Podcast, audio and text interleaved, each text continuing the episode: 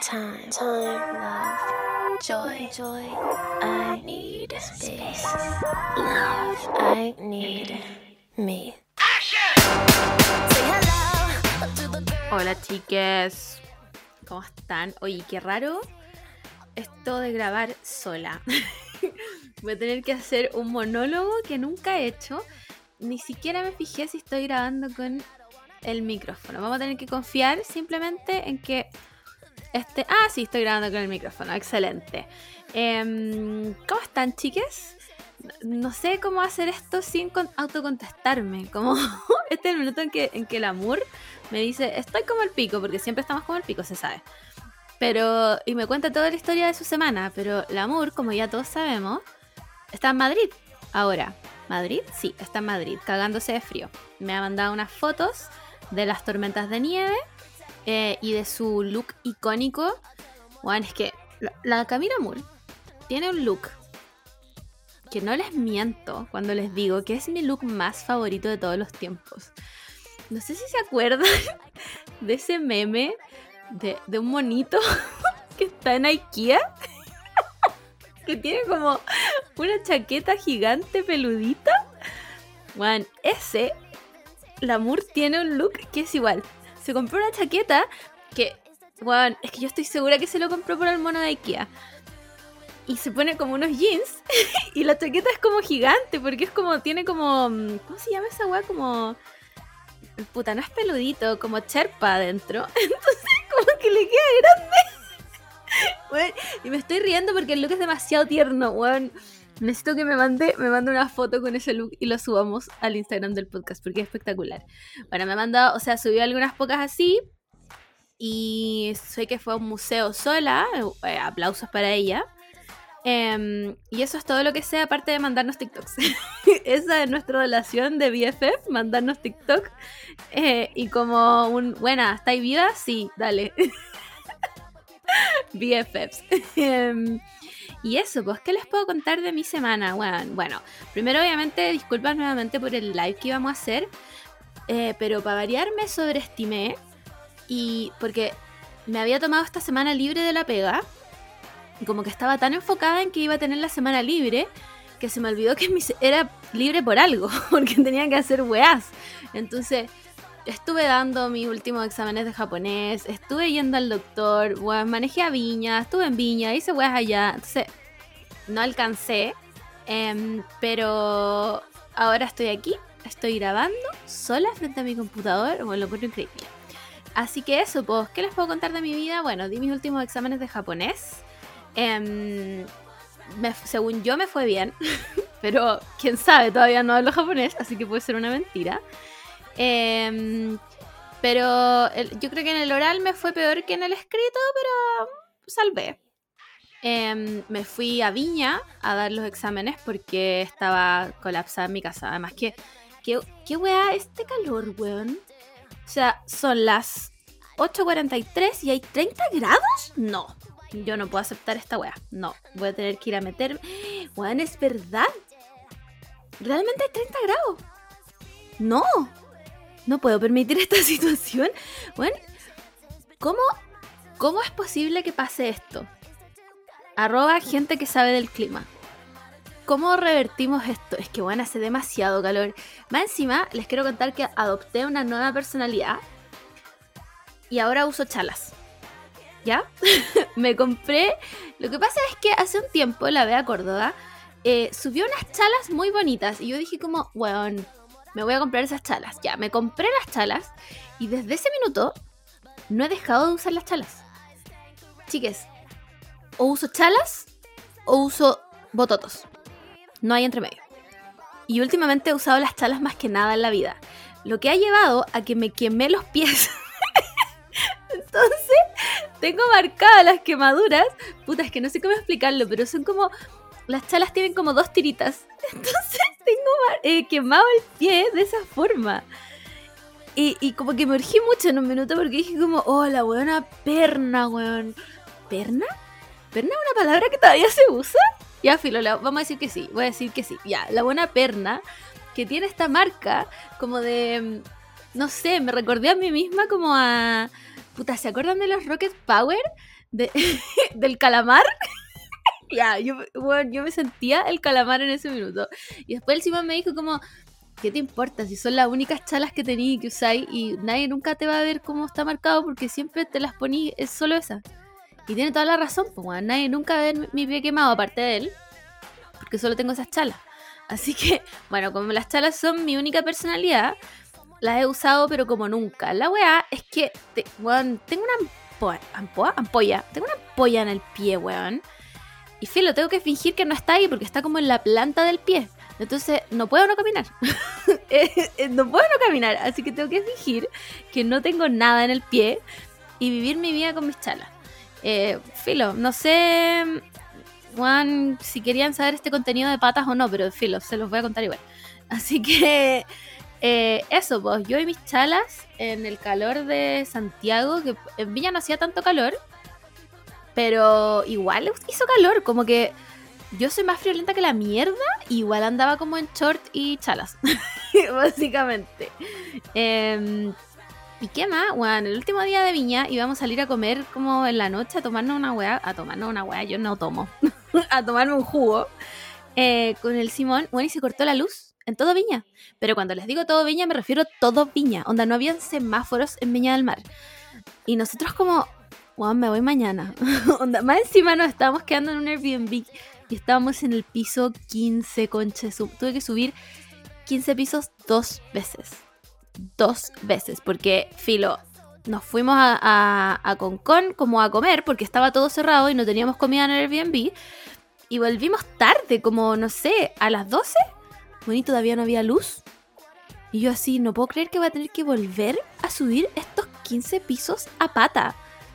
Onda, si querían matarme, lo lograron. simplemente lo lograron. Porque cuando me había hecho esta weá, filo, obviamente tuve que parar como siete veces, onda, piso tres y yo así, bueno, no, ya, filo, déjenme aquí, yo duermo acá, esta es mi nueva casa, esta es mi vida ahora.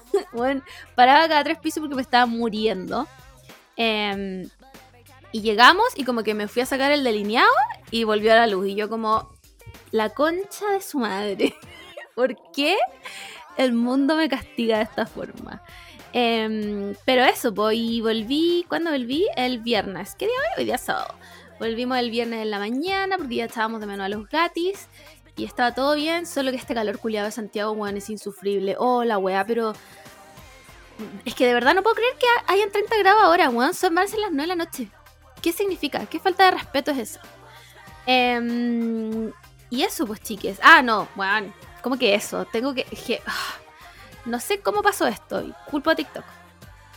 Pero, no, y no sé por qué ni cómo llegué a esto, pero estoy en la parte de TikTok como de libros, como el BookTok.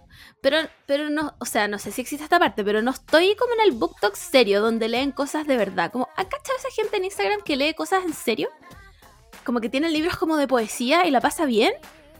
Ya, yo no, no estoy en...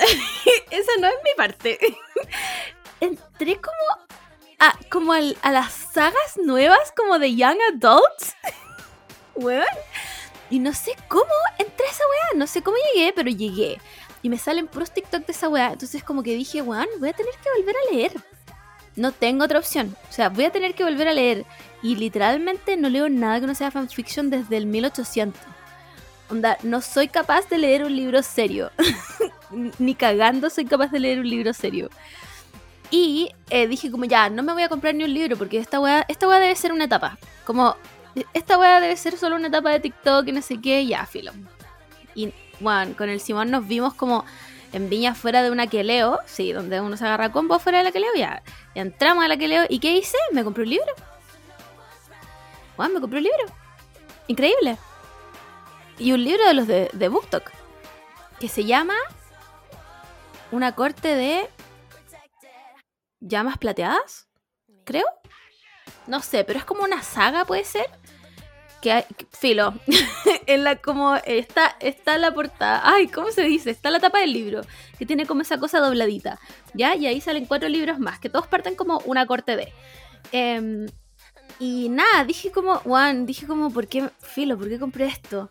Ya, filo, filo, lo voy a leer. Eh, y cuando yo les digo que esta weá era porno, no les miento.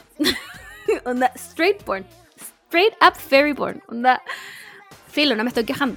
No me estoy quejando porque tampoco está fome, está entretenido. Pero como, eh, ¿por qué volví a esto? Mejor me quedaba con, con, con fanfiction, porque ahora voy a tener que leerme todos estos libros. No hay vuelta atrás. No hay vuelta atrás de esto. Como pensé que ya, pensé que era una etapa y efectivamente no la era. No la era. ¿Cómo me metí nuevamente en algo así? Nadie lo sabe. Pero aquí estoy con mi libro que además tiene como 900 páginas. Chiques, no, yo no puedo. no puedo, onda.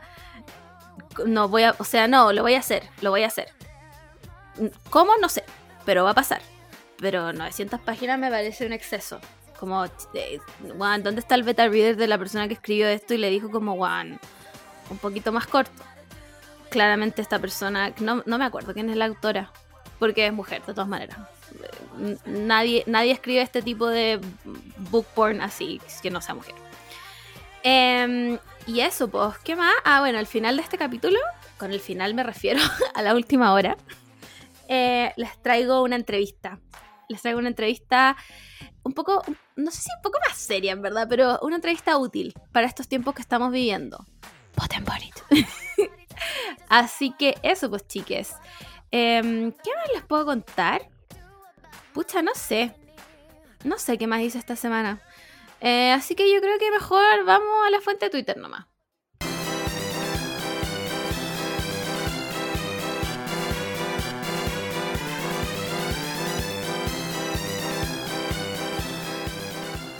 Esta es la parte en que el amor dice como ya. Entonces lo voy a decir yo, ya. en la fuente de Twitter.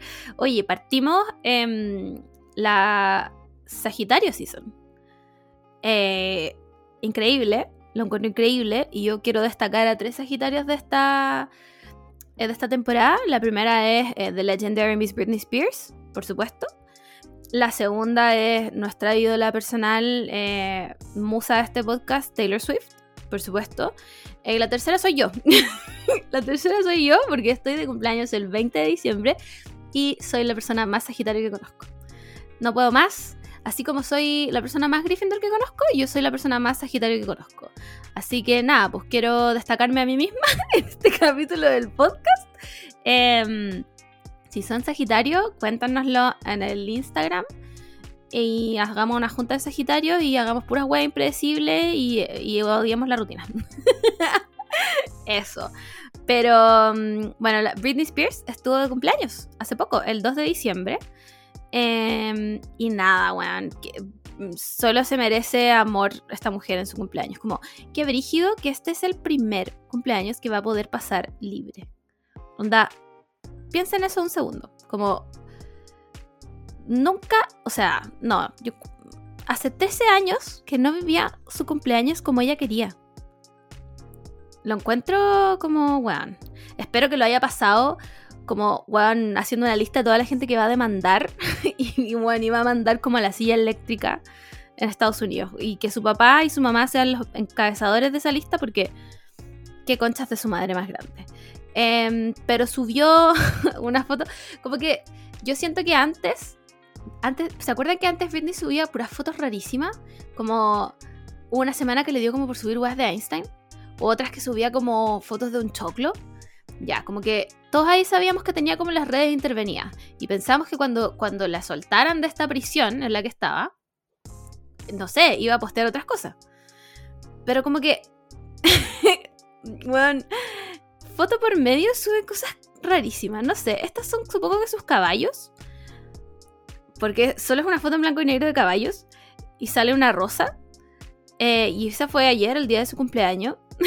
y me encanta que la gente le comenta como, so true. Em, no sé, weón. Britney, puta, simplemente te amo. Espero que lo hayas pasado muy bien en tu cumpleaños y que hayas comido toda la torta que quieras. Em, también espero que por favor superes los jeans de tiro bajo. Britney, por favor. Ya basta. No, no hagas que vuelvan. O sea, ya volvieron, en verdad. Bueno, han cachado esa weá. Que volvieron los jeans de tiro bajo. Lo encuentro un ataque directo, pero directo hacia mi persona, como que no... ¿Por qué? ¿Quién les dio permiso? ¿Quién les dio permiso? Como... amo que esté volviendo como la moda de los 2000, pero hagamos que vuelva la verdadera moda de los 2000. Por ejemplo, los pantalones debajo de los vestidos. Juan, ¿cuándo vuelve esa moda icónica? O esas, esas bufandas que eran básicamente un hilo. ¿Ustedes se acuerdan de esas bufandas? Que, onda, eh, como el ancho total de la bufanda era literalmente 5 centímetros. ¿Qué, ¿Qué función cumplían esa bufanda en nuestras vidas? Porque abrigarnos no. No era abrigarnos, ni cagando. Porque solo te la daba ahí como una sola vuelta. No hay forma de que esa hueá te fuera a abrigar. No, no, hay forma alguna de que esa bufanda te fuera a abrigar algo. Entonces, ¿por qué estaba ahí? Juan, preguntas las que nunca tenemos respuesta. Que vuelvan esos como. ¿Cómo se llaman esos? Puta, se llaman vest, pero son como. como unas chaquetas sin mangas cortitas. ¿Por qué usábamos esa wea? O sea, yo no las usaba porque era gótica. Pero como era como la moda Disney Channel. O como los hombres que se ponían 5000 poleras y tenían como, como poleras polo, como con muchos cuellos afuera. Juan, la moda de los 2000 era horrible. era horrible, conche su madre, qué hueá más fea. O eso es como. No, aunque sabéis que me, voy a retractar de lo que iba a decir, pero hay, estos como gorros. Puta, no sé cómo se llaman, weón. Pero que son como boinas, pero que tienen como una visera. me expliqué bien. pero siento que las usaba caleta como Ashley Tisdale. o no sé, Selena Gómez. Puta, ¿cómo se llamarán, weón? Pero son como la que usa la Taylor en las fotos de Red. Pero como que con, con la ropa que usa la Taylor le quedan bien. Pero cuando la usábamos en los 2000 era una agua horrible. Eh, ¿Qué más? Yo creo que también deberían volver esas muñequeras que usábamos a lo Avril Lavigne. Acuerdo que todos deberíamos usarla y me encantan. Eh, que vuelva. Petición para que vuelva esa wea. Bueno, ¿Se acuerdan de, eso, de esos cinturones?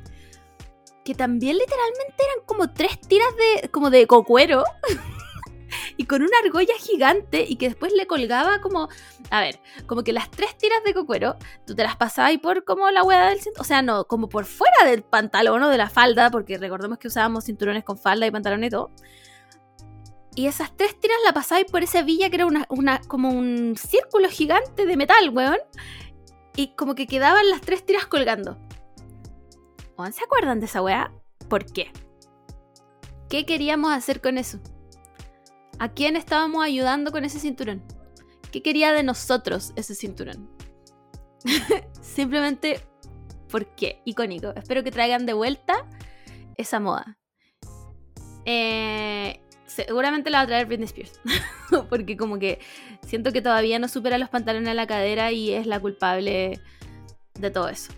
Pero la voy a perdonar porque fue presa de este conche su madre de su papá, así que la perdono perfectamente.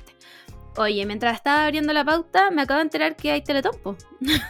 bueno, dos cosas. Uno, honestamente, onda, pero 100% honestamente, yo pensé que la Teletón ya no existía. Como el show, así como televisado, porque parece que lo están dando televisado realmente yo pensé que ya no existía y que era un mito urbano y que era como un sueño que habíamos vivido como la gente de, no sé, pre-2018 y que ya no existía.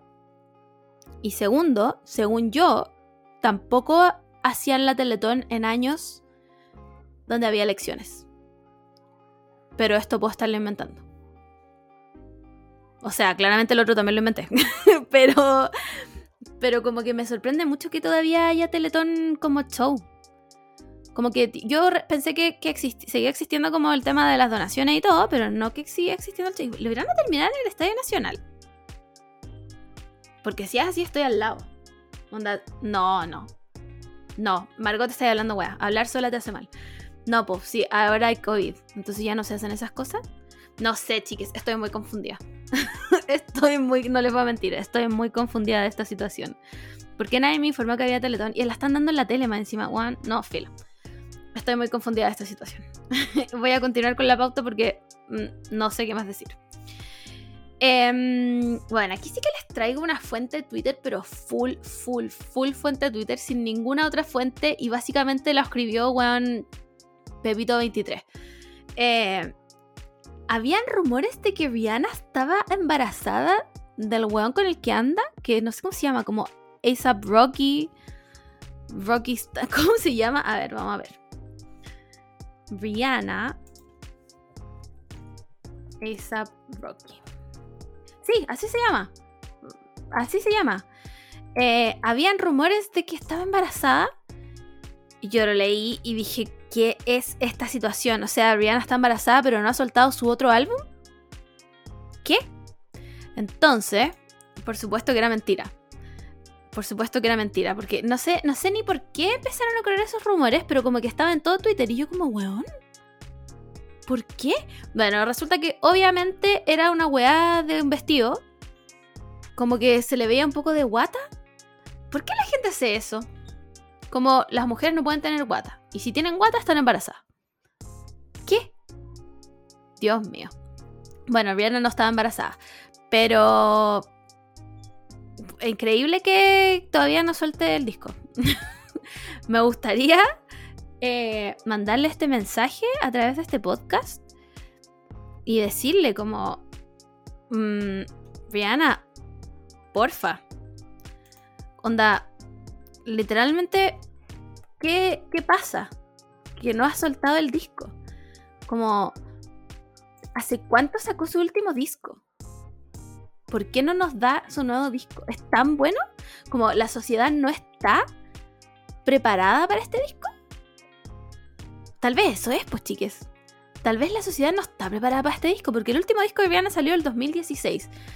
Bueno, estamos a literalmente casi 2022. No sé cuántos años son esos, pero son hartos. Entonces, yo creo que Rihanna dijo, la sociedad no está preparada para este disco, tengo que esperar para, tal vez este es el disco que nos va a salvar como sociedad. Y por eso Rihanna no lo ha soltado. Juan, increíble, increíble, Juan, lo visionaria de Rihanna. Quiero retractarme de emplazarla por no tener disco nuevo. Es más, quiero agradecerle por este disco que ni siquiera ha salido. Em, muchas gracias, Rihanna, por, guardarlo para el momento que más lo necesitemos. Eh, de verdad, te pido por favor que me disculpes por todo lo que dije antes, eh, Robin, Rihanna, Fenty. Eh, y eso, trae Fenty Beauty a Chile. Te lo pido por favor. Em, ¿Qué más? Ay, no.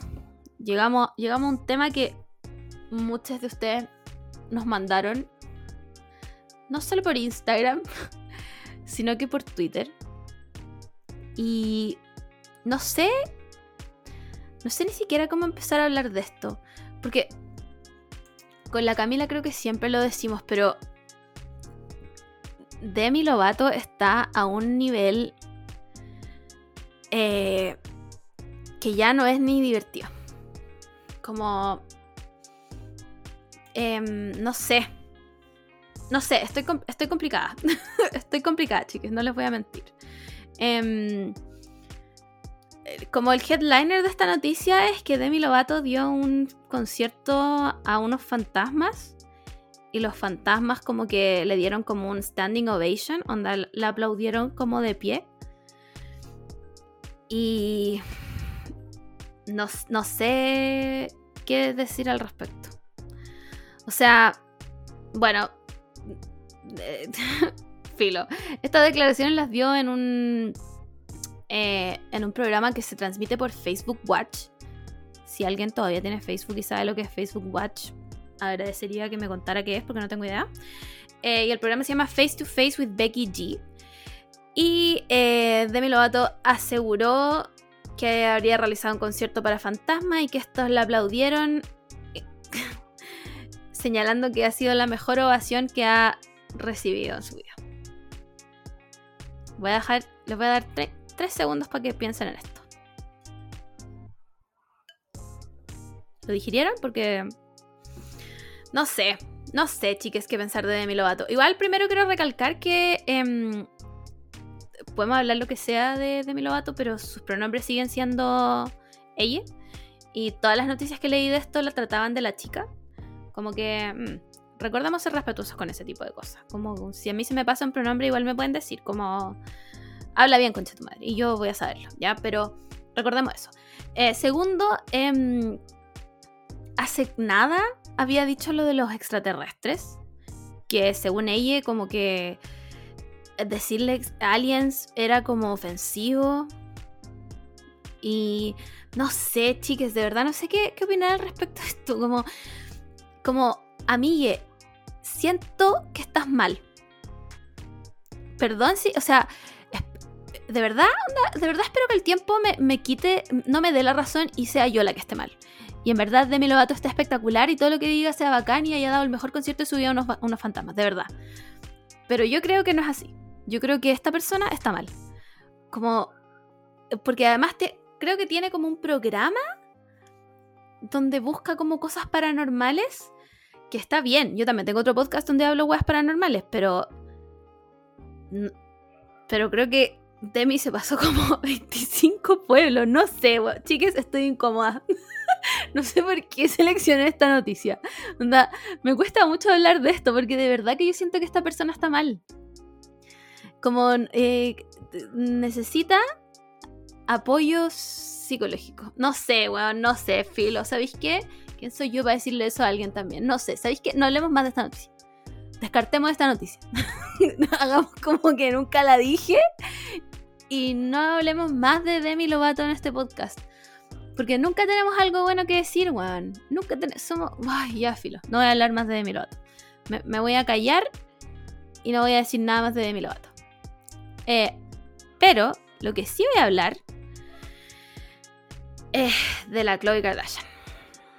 No sé si cacharon, pero hace algunos días salió una noticia de que Tristan Thompson, que es el papá de la True, se llama la guagua, la guagua, debe tener como 7 años ya, la hija de Chloe, eh, no solo va a tener otra guagua, sino que no es de Chloe y es de una mina eh, como de su equipo, no sé, que era como su personal trainer, una cosa así, eh, y que está, quedó embarazada mientras él estaba con Chloe.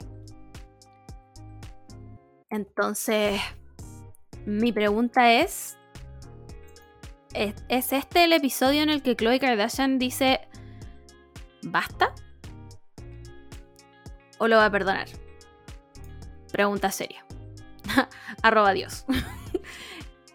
lo perdona. Yo creo que. Pucha, no sé. Ay, no sé, chiques. Em, quiero pensar que no lo va a perdonar. Pero mi corazón me dice que lo va a perdonar. Porque cómo esto va a ser distinto a lo que pasó con la Jordan, no me acuerdo cómo se llama, la Jordan, amiga de la Kylie. ¿Cómo esto sería distinto si también hay pruebas? O sea, la, la Gaia parece... Mira, no estoy segura, pero había gente que decía que la guagua ya había nacido. A ese nivel. ¿Nacido? ¿Una palabra real? Sí. Entonces... No sé... ¿Cómo, cómo podría ¿Cómo, ¿Cómo podría darle vuelta a esto Tristan Thompson? Como, no, Chloe, eh, no sé, no sé qué le puedo inventar con esto. De verdad que me parece, espero, espero de todo corazón que Chloe Kardashian, que se ha vuelto la Kardashian menos relevante de todas. Así de brigio. Con la Muria lo hemos hablado y Chloe Kardashian no solo es la menos eh, relevante de todas, sino que es la que peor nos cae ahora. Entonces, espero que no lo perdone, weón. ¿Cómo, ¿Cómo lo va a perdonar si tiene otra guagua? Que obviamente la guagua no tiene la culpa de esto, pero mientras ella estaba con él. Y, salió en todos los medios. Más encima, por lo que estuve escuchando clase básica, hizo un live, creo que ayer fue. Eh, que habían como mensajes de texto en el que Tristan Thompson le decía a esta galla como me vale pico, onda, no me importa esta guagua, como toma, aquí tenía esta plata para que la abortí y filo, si no tomáis esta plata nunca más vaya a haber un peso mío. Como, weón, ya, supongamos, supongamos que Chloe lo perdona, ¿cómo vas a querer estar con un weón que hace eso? ¿Cómo vas a querer estar con un weón que le dice eso a otra mujer? Claramente Tristan Thompson es un, es un, No tengo ni adjetivos para describir este concha de su madre. Como, weón. Lo peor de todo, ¿sabéis qué es lo peor de todo? Que todas estas weas las haga tan públicas, weón. Porque, o sea, no es que, no es que yo crea que, esté, que sea mejor si las hace para callado. No. Se la está cagando igual y es horrible igual, ¿cachai? Pero, bueno, ¿ustedes creen que el weón de. ¿Cómo se llama el que anda con la Kylie? Em, ay, el, el conche de su madre del concierto, weón. Travis Scott. Que Travis Scott no se, no se ha cagado a la Kylie. Siendo el saco wea gigante que es, yo creo que sí. Pero que por lo menos la esconde bien al público. Porque yo no creo que la Kylie no sepa. Pero a este weón le vale pico, le vale pico. Como no le importa nada, no sé, filo, es que está todo muy mal. Como... Eh, ¿Cuándo entra? ¿Cuándo entra Chris Jenner a hacer algo al respecto? Pregunta seria. ¿Cuánto, ¿Cuándo va a entrar Mamager a decirle a este weón como, mm, mm, mm, no, ya basta, te superaste todos los niveles, ya basta, no hay vuelta atrás de esto, sales de esta narrativa y no vuelves nunca más al clan Kardashian, por favor, retírate. Eh, se, acabó tu mensualidad de plata que te damos para que parezcas una persona decente. Bueno, ¿cuándo? ¿Cuándo alguien hace algo? No sé. No sé, chiques. Me parece que todo está mal ahí. Onda, realmente todo está mal ahí. Em, y eso, pues, chiques. ¿Qué más les puedo decir? estoy haciendo la cortita en esta, en esta fuente de Twitter porque la entrevista está larga igual. Em, pero eso, chiques. es que es muy raro hablar sola. Es muy raro hablar sola. En verdad, yo puedo hablar siete horas. Como. No sé. ¿Han cachado cuando se quedan solos en su casa? Espero no ser la única buena que haga esta wea. Pero cuando se quedan soles en su casa y, Juan, ya están una hora pretendiendo que están en una entrevista. y encima de una entrevista en inglés. Entonces, sí, soy muy capaz de hablar sola mucho rato. Da muchas horas. Pero distinto es que alguien te escucha hablar sola. no puedo dejar de pensar en mi entrevista en inglés. Em, entonces es raro, me tengo que acostumbrar. Igual Lamour vuelve en enero. Ah, no, nos quedan hartos capítulos solas, chiques. Concha su madre. Voy a tener que buscarme invitados todos los capítulos como para no, no aburrir. Es que siento que sola soy fome. soy fome, sola. Ah, pregunta. Em, y eso, ni siquiera les puedo contar de algún manga que haya leído porque no he hecho nada más que estudiar, weón. Y trabajar. ¿Cuándo, ¿Cuándo se acaba el trabajo? Quiero todo gratis y gay. Ahora, por favor. Eh, ya, me estoy alargando demasiado en puras weas. Así que nada, vamos a la entrevista que les tenía preparada para hoy día. Chiques, em, no las quiero alarmar ya. Esto es, por favor, espero que estén sentados porque les traigo una invitada que viene directamente desde los cuarteles reptilianos del CERVEL. Es más, esta ermitada es tan reptiliana que yo no la estoy viendo en este minuto. Porque no puedo ver su cara de reptil. Em, dice llamarse Tania. yo no sé si es su nombre real, porque como todos sabemos aquí los reptilianos tienen que mantener cierta confidencialidad. Em, Tania, ¿eres tú? Sí, soy yo. Soy, yo. ¿Cómo está ahí? Muy bien. Eh, sin ningún calor porque los reptilianos se sabe, eh, aguantamos altas temperaturas, así que estoy bien, bien. Sí, fuertísimo todo esto. Espero que no tengas que cambiar la piel de reptiliana en este mismo minuto, porque yo sé que este calor debe tener pésimo, pero em, te traigo esta invitación porque hay dudas. Hay dudas en el ambiente eh, nadie sabe cómo funciona el CERVEL, nadie sabe si el CERVEL es algo más que un concepto. ¿Existe? ¿Tiene, ¿tiene algún cuartel general? ¿Hay algún manda más? Por favor, respuestas. Eh, en primer lugar, sí, pues el, el CERVEL es más que un concepto. Eh, pero hablando un poco en serio, ya mira, voy a hablar un poco en serio y un poco en broma, hablando en serio, siento que el CERVEL, ahora voy a hacer la defensa institucional. El CERVEL siento que en estos momentos es uno de los em, servicios estatales, servicios públicos, que funciona bien. Eso es sí, estoy de acuerdo.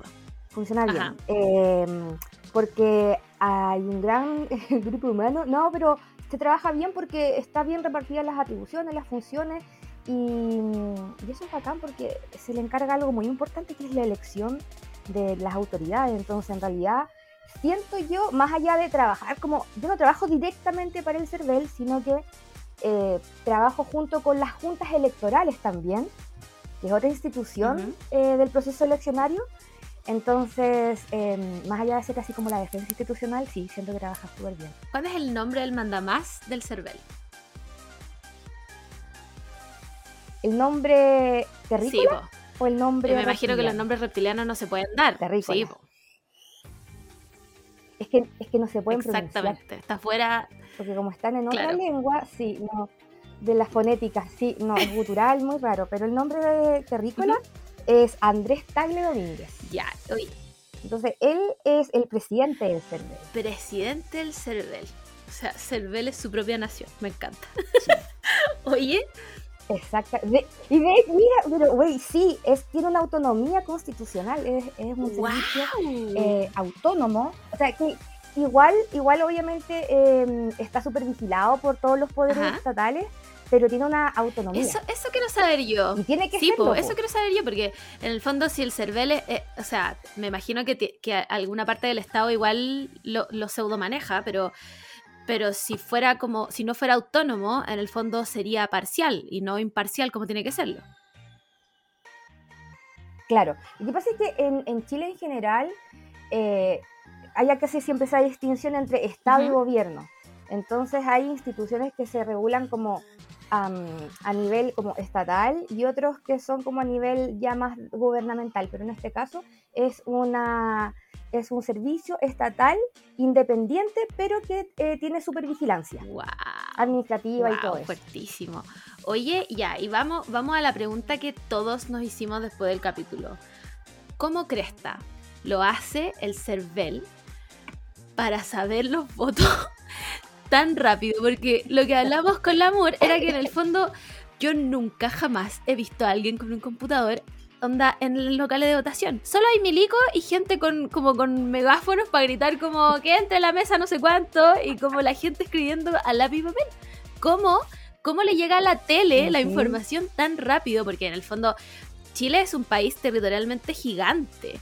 Entonces, ¿cómo es que a las 9 de la noche, en teoría, ya tenemos como el candidato electo y lo sabemos? ¿Cómo pasa eso? Ya te voy a dar la respuesta eh, terrícola y reptiliana. Yo en este podcast quiero ser absolutamente transparente. Yo me presenté como reptiliana, voy a responder como la reptiliana que soy, pero también voy a hacer la respuesta terrícola, porque, porque los considero humanos, los considero. Eh, reptilianamente, nosotros nos transmitimos la información eh, vía, telequinesis. ah, Perfecto. Ajá. ¿Cachai? Sí. Tenemos una, unos como unos dispositivos incrustados en nuestro cerebro que están interconectados. Impresionante. Entonces nosotros nos mandamos así la información. Y a su vez, yo creo que ustedes eh, humanos tienen ciertas teorías, conjeturas, que eh, hay reptilianos en todos lados. Entonces, en los canales de televisión también hay reptilianos que reciben esa información y la transmiten. Uy, pero fuertísimo esto. Obvio, era obvio en todo caso. Eh, o sea. O que yo ahora tengo, tengo un poco miedo porque siento que van a venir mis jefes reptilianos y me pueden devolver para. Pero eso para mi planeta que tampoco no, lo pero se puede, que tampoco lo podemos pronunciar acá, entonces es irrelevante que lo diga, ¿cachai? pero, eh, o sea, esto hace demasiado sentido porque no hay forma alguna de que Tonka Tomisic sea una persona humana, o sea, esa persona es reptiliana sí o sí. ¿Cachai? Entonces, obvio que está lleno de reptilianos, wow. Oye, ya, y la respuesta humana, ¿cómo lo hace? ¿Cómo lo hace? La respuesta terrícola. Sucede que primero voy a hacer como un repaso súper cortito de cómo está constituido el local de votación. Perfecto, me encanta. Eh, hay un delegado, ya, hay un delegado, este es como el organigrama, hay un delegado de la Junta Electoral, que en este caso es la función que a mí me comentaron reptilianamente, que trabajamos enlazados con la Junta Electoral que eh, se encarga de ver el tema del padrón electoral, quiénes son los votantes, quiénes están habilitados e inhabilitados y quiénes van a ser vocales. Y trabajamos junto con el CERVEL que ve el tema directamente del escrutinio, del, del, del, voto, de todo este proceso, del proceso. Entonces tenemos por un lado el delegado, que es el jefe local, el que toma las decisiones, el, jefe jefecito dentro del local de votación.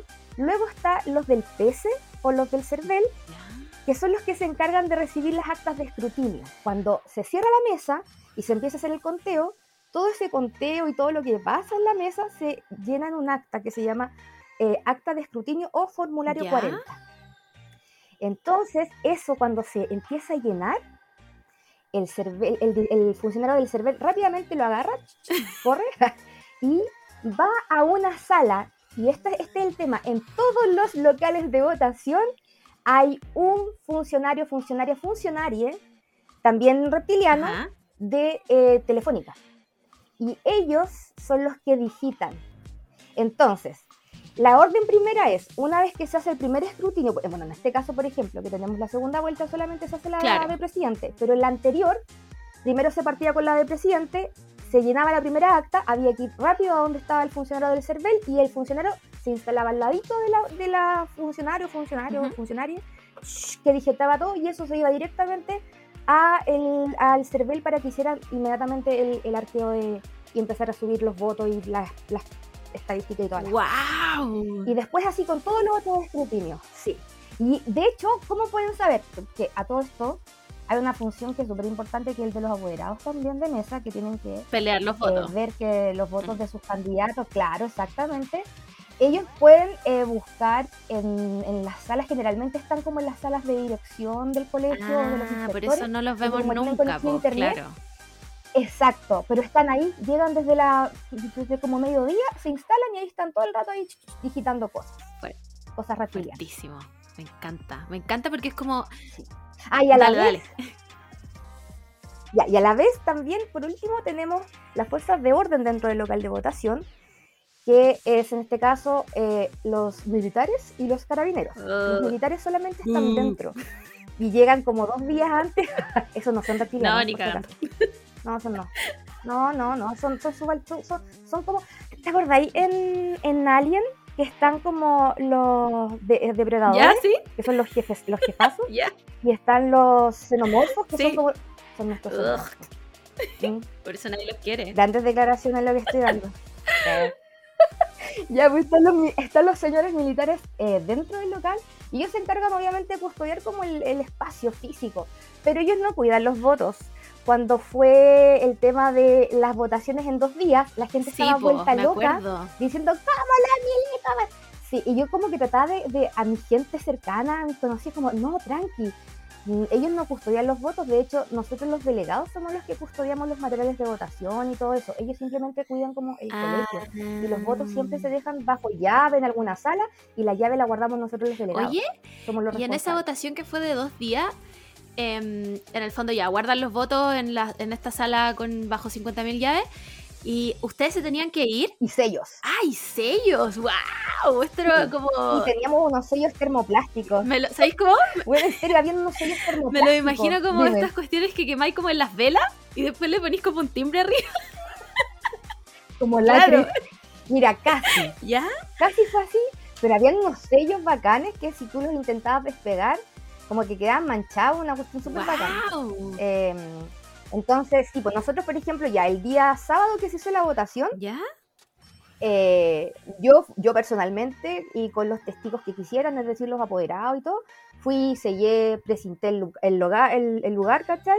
Y mm, yo dejé a uno de mis asesores, porque trabajamos siempre con Ujú. asesores, a uno de mis asesores de confianza a cargo, el CERVEL también dejó un asesor, quedaron los funcionarios de orden a- cu- custodiando también el, el recinto y todos los partidos políticos que quisieron dejar apoderados también fueron admitidos. Ah, se podían quedar a dormir. Así que ese es el procedimiento. Sí, pues, sí. De hecho, yo a mi asesor le conseguí eh, un saquito, de- o sea, no un saco de dormir, pero como mantito y todo. Pero igual no tenían que dormir.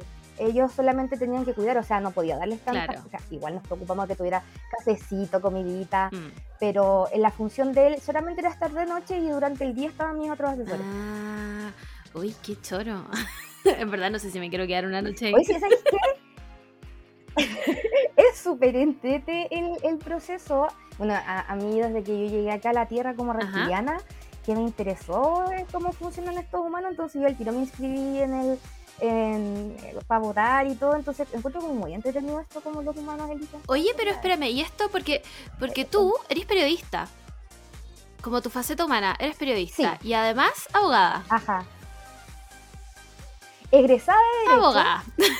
eh, no vi el No grado. importa, eres abogada igual. Mira, es que lo voy a ver más adelante. Ya, bueno, ya, ya. Eres abogada igual. Soy eh, periodista, que- Entonces, ¿y Sí. cómo llegaste, cómo llegaste al CERVEL? Onda, ¿cómo llegó tu parte humana al CERVEL? Porque me imagino que reptilianamente te dijeron como tú tenés que ir para allá nomás, ¿cachai? Pero, pero, Sí, pero tu sí. parte humana, Sí, de hecho, sí, sí, desacataba. pues, obvio, obvio. Sí, de hecho, si no acataba, eh, no, ni siquiera me devuelvo a mi, a mi planeta original. Me desterraban al planeta de los xenomorfos, ¿cachai? Entonces no tenía. No, gracias, no, gracias.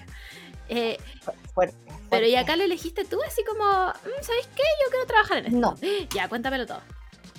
No. Sucede que yo era una pequeña reptiliana recién llegada acá a la Tierra. Tenía alrededor de 18 años y dije, uy, me encanta, me, me gusta ser ciudadana.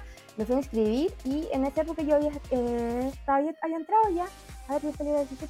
Sí, había entrado recién a la universidad.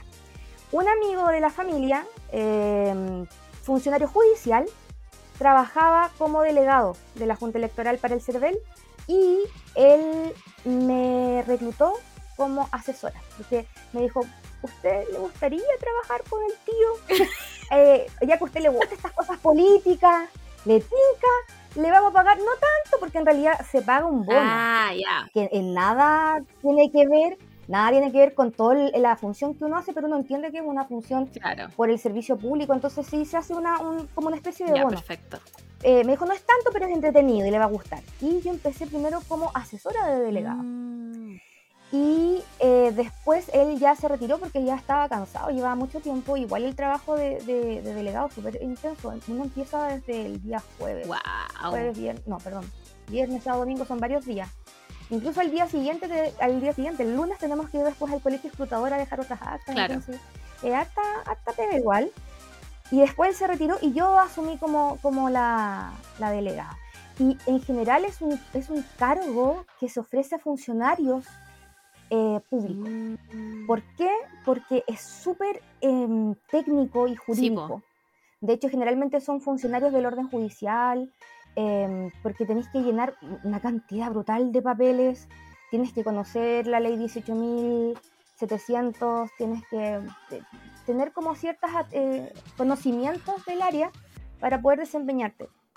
Así que eh, yo, yo por lo menos fui por, contacto, pero hay gente que también son designados, se lo ofrecen en el fondo. Pero en el fondo era un poco, que era un poco lo que decíamos como necesitamos apoyo navideño.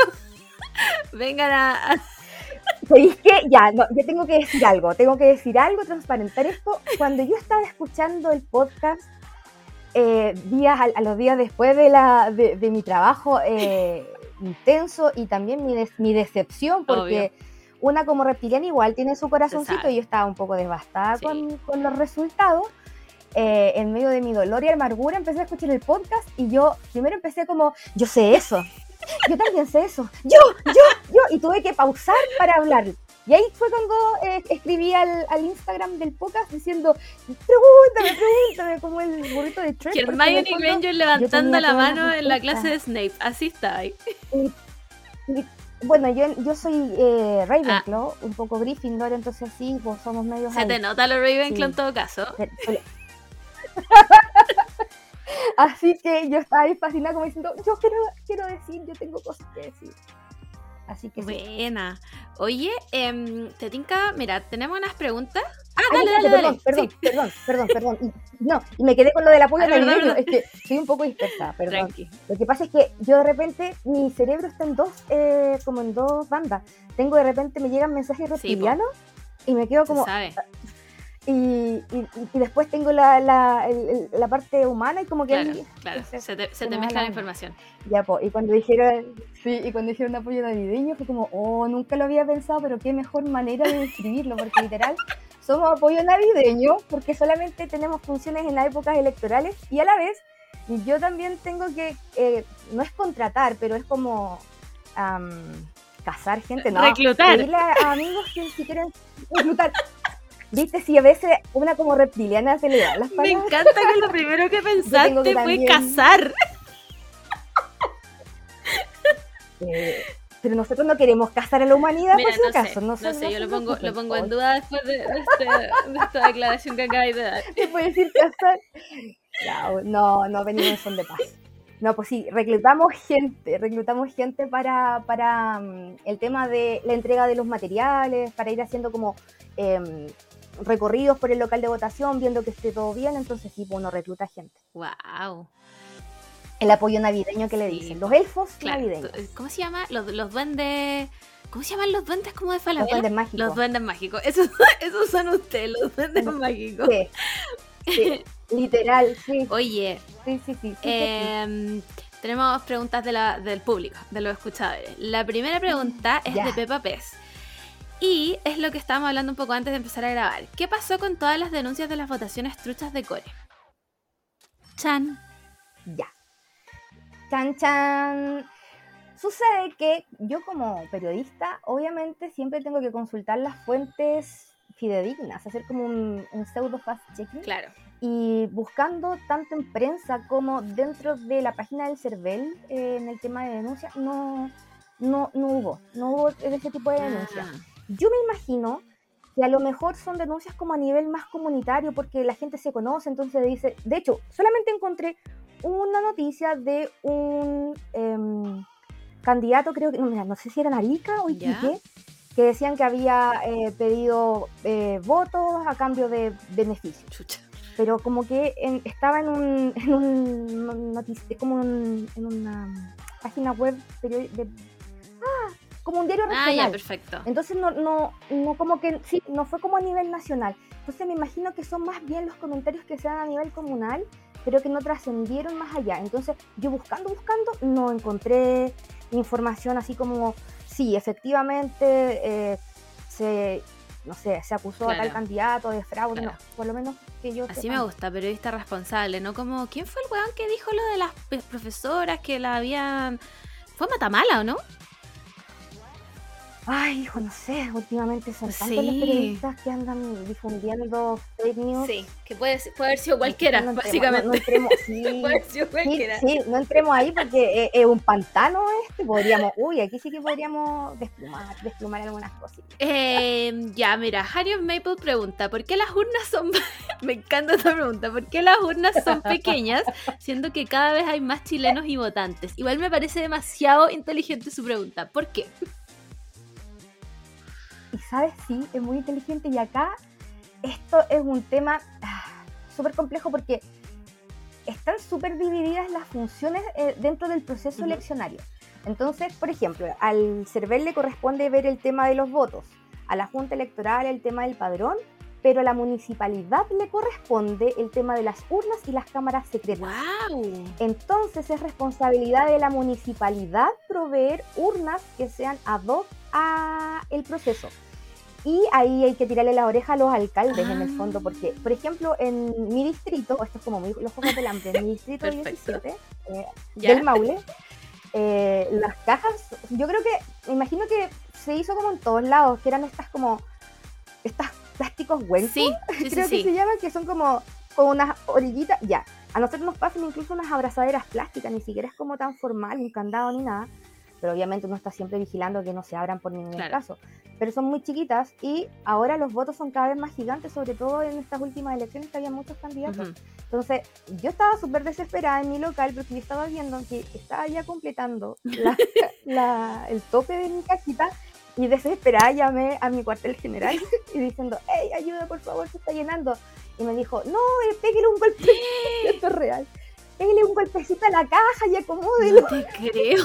me decía, son las, son las 12, 1, 3 de la tarde y la cuestión ya se está rebalsando, no sé, no, pero ella acomódelo. Tengo cajas donde nos entregan los materiales sanitarios. Dije, ¿puedo habilitar una de esas cajas, sellarla con la cinta de delegado? Y... No, no, no, no se puede. Pero trate de acomodarlo. Entonces, Oh, hay algunos locales en donde tuvieron que dejar los votos de core. perdón, perdón. ¿Sí? Sí, sí, sí, de core dentro de los del presidente que eran más chiquititos. Y ahí no había problema en el fondo. Si, Mm. si se puede distinguir el color, no hay, no hay problema, Claro. ¿cachai?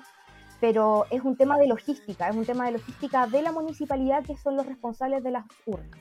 En algunos locales, yo me imagino que tiene que ver con la cantidad de mesas y la cantidad de votantes por padrón. Colocan a veces a- dos urnas de repuesto, por si se llena. Ah, ya, perfecto. Así que, Pero me, me- sí, pero esa es la... me imagino que son las municipalidades con plata, porque yo también vi caleta de, de- O sea, cuando me puse a ver la tele y en depresión, también vi muchas eh, como personas que decían como... eh, pucha, ¿sabéis que no queda espacio en la urna? ¿Qué hago? ¿Cómo mete los votos? Y le decían lo mismo, pues como no hay urna de repuesto, eh, arrúguelo nomás, métalo bien para adentro y que quede ahí aplastadito. Sí, sí. Como me parece impresentable igual si son unas cajas de plástico, ¿qué les cuesta poner otra? No es tan caro. No, como- Es que ahí tú, ¿cachai? Eh, es como, no sé, por la responsabilidad municipal. Bueno, en general, hay que decir también que la mayoría de los municipios a veces están con déficit. eh, sí, no estoy haciendo una defensa porque eso es responsabilidad de ellos, pero me imagino que puede ser eso, pero, pero uno constantemente está em, solicitando o, o informando las situaciones que pasan como para que después no vuelvan a ocurrir, así que es- en este caso no, pues Claro. son dos votos, o sea, son dos candidatos, un voto Sí, chiquito, po. pero espero que más adelante nos den unas urnas más sí, grandes. mínimo, porque también me acuerdo para los, pa' los constituyentes que era una cuestión así, pero pff, un papiro Una enorme. Entonces, claro, pues cómo Sí. no van a tener una de repuesto, pues igual eh, votar harta gente. Oye, y el tema, esta es una pregunta mía, después tengo otra pregunta más del público, pero esta pregunta es Ya. mía. Em, el tema de que, ponte tú, a mí me pasó este año que yo, yo siempre voto en el mismo lugar, nunca me han cambiado. Y nunca me había tocado fila. ¿Por qué este año hubieron tantas filas dando esa sensación, en el fondo, como que había más gente votando cuando en realidad no fue así? Yo puedo teorizar al respecto, en base a mis años de experiencia. Eh, me imagino que tiene que ver con eh, el respeto del, del aforo. De repente se han puesto un poco más estrictos con dejar pasar a cierta cantidad de personas. Eh, a veces los horarios en donde van a votar también genera eh, aglomeración. Eh, muchas veces, por lo menos, por ejemplo, en mi local es una escuela básica y las salas son bien chiquititas, entonces no puedo tener tanta gente y taco, Claro, aglomeración. claro. Entonces me imagino que tiene que ver un poco con eso. Eh, lo otro es que los, no sé, por ejemplo, yo siempre recuerdo el Estadio Nacional, filas que circundan el estadio y como que se llegan a salir. Entonces no es tan distinto a otras situaciones, pero me imagino que es por un tema claro de aforo. Ah, perfecto. Sí, no lo había pensado. Siento que va por ahí. O también, perdón, y también que el padrón cambia año a año. Ya. porque, porque, bueno, ahora es, acuérdense que es voto voluntario e inscripción obligatoria. Entonces, persona que cumple 18, papa adentro. Claro. Y también con la migración, eh, aquellas personas que eh, tienen la ciudadanía también entran. Entonces, el padrón va aumentando, entonces también va generando Sí, quizás eh, acumulación de mayores votantes, pero también se generan nuevos locales de votación. Y yo creo que eh, hay gente que de repente se pregunta, oye, ¿por qué me cambiaron de local de votación? Me imagino que eso también es, la, es, es lo que pasa. De repente, eh, mucha gente en un local se tienen que trasladar para otro y van haciendo cortes por, por eh, root. Yo como tengo acceso a los padrones, de repente voy viendo, claro, en la mesa los vocales son 18, 320 y tanto, 18, 320, como por- por- muy juntito. Entonces Mm. me imagino que los cortes de por como por edad o por número. Son los que generan ya, estos se van para este local, estos se van para otro y hay gente que los han cambiado varias Sí, veces de, de A mí, el Simón lo han cambiado ya dos veces de local acá, pero yo ponte tú, he vot- he votado todo el rato en el Sí. mismo. Lo que sí caché es que parece que desde la próxima elección, no esta que viene ahora, la próxima, van a ser un tema de geolocalización. Entonces, en teoría, estaríamos votando más cerca de nuestras casas. Porque hay gente como la Mur, ponte tú, que la cambiaron, en el- básicamente la echaron de Quilicura y la pusieron en el borde de la comuna a, a votar, pues, ¿cachai? Pero eso como que no pasaba el tema de la geolocalización antes y como que desde la próxima elección, que no tengo idea cuál es, va a empezar a pasar, tengo entendido yo. Sí, había, que había un proyecto que mm, implicaba que las personas votaran en el local de votación más cercano. Claro. Eh, desconozco en qué estado está porque esto, este tiempo he estado como ocupada con cosas terrenales de la tesis, entonces no, he Claro. estado- no- no he revisado al respecto. Lo voy, a, lo voy a revisar mientras conversamos. Me gusta. Pero eh, yo lo veo un poco complejo, lo veo un poco complejo, ¿sabes por qué? Porque eh, las personas que cambian de domicilio entre medio implica volver a hacer el padrón, Mm. volver a como recopilar las direcciones, me imagino que es un poco complejo. En cambio, la forma en cómo se elige el padrón es ahora es hacer un corte. Ya, los 18 millones y tanto a 17 millones y tanto los mandamos a este local, el resto a este otro. Siento que esa es Ah. como la mejor forma. Me- entonces, no sé, va- eh, voy a revisar mientras, mientras tanto tú, tú, tú- Me hace, tú- me me planteas la otra pregunta porque no me quiero, sí, no quiero, eh, sí, no quiero carrilearme, no, porque sería una vergüenza para la profesión. Igual me parece que yo lo, lo vi como en un matinal. Como que un día pasé como por al lado de una tele y estaban dando eso. Entonces puede que yo lo esté inventando. No se emocionen, chiques. Puede que esto sea un invento mío y. No, pero, pero no sé si lo había escuchado igual. Ya, perfecto. De ley, voto Em, ¿Qué más? lugar. Ah, mira, tengo otra pregunta de Asterolito que también me gusta harto. ¿Se podría evolucionar el sistema de votación presencial a votación en línea? Sí, de hecho siempre se ha conversado ese tema, siempre ha estado como ahí eh, en, en- Como en la palestra. en claro. análisis. Claro, quizás hacer una- un sistema mixto como en Estados Unidos, en donde es presencial, pero también puede ser online. El, el tema va por eh, cómo garantizar la invulnerabilidad de los Estoy datos muy de acuerdo. y de eh, la forma en cómo tú emites Claro. el voto. Siento que por ahí va el tema. También va por la por el poco acceso a Sí. internet o a, a la alfabetización digital. Hay personas que, por ejemplo, mi mamá humana es una señora de 75 años, muy Lolaine igual, que aprendió a usar su celular, eh, sabe usar YouTube, WhatsApp, Pinterest, ama Pinterest, pero hay otras cosas que se le Sí. va en collera. Entonces, eh, los, los ciudadanos más responsables para votar, porque ellos se criaron con el voto obligatorio, son justamente las personas de mm, 40, 50 años en adelante. Y muchos de ellos, un porcentaje importante, no son eh, alfabetos. Sí, digitales. estoy muy de acuerdo. Entonces siento que eso sería Estoy un muy de acuerdo porque mi mamá, mi mamá es súper joven, mi mamá tiene 54, 55 y todavía me pide como, ay Margot, ¿cómo se manda este mail por el celular? Entonces como que votando no la veo ni cagada. O sea, mi mamá, bueno, mi mamá tenía un celular antes en el que tenía, había bajado tres veces WhatsApp, había bajado tres veces WhatsApp. Y entre todos le decíamos como, mamá, pero ¿por qué? Ese weá es un virus, bórralo. Y según mi mamá, el celular no podía tener virus, entonces eso no pasaba, ¿cachai? Entonces no me lo imagino, pero es que ni cagando, votando como por internet, como que, no, mi mamá con cueva, onda, mi mamá no sabe hacer transferencias porque le da paja aprender. A ese nivel de... ah, bueno, Ah, mi mamá, A mi mamá no, y no entiendo, como mamá, ¿cómo te va a gustar Mira. ir al banco? Cacha. Mira, mi mamá humana vive en Talca. Yo estoy acá en Los Santiago y le regalé hace poco un celular nuevo, de mejor calidad que el anterior, mismo sistema operativo, y me llama día por medio. Hijita, no sé hacer esto, hijita, no sé. Y, y me desespero, entonces al final lo que hago es, ya, mándame un Claro. pantallazo con lo que te pasa al, del celular de mi papá. Mi papá me manda esa información a mí y yo trato ahí como de gestionar de mejor manera, entonces yo no me imagino No. hablando por, por No, sí. celular. Te- tenemos que No, pensar que nuestros papás, o sea, la gente de nuestra edad, obviamente, nuestros papás, son de la gente que se demora literalmente 8 minutos en escribir ok y 3 puntos en WhatsApp.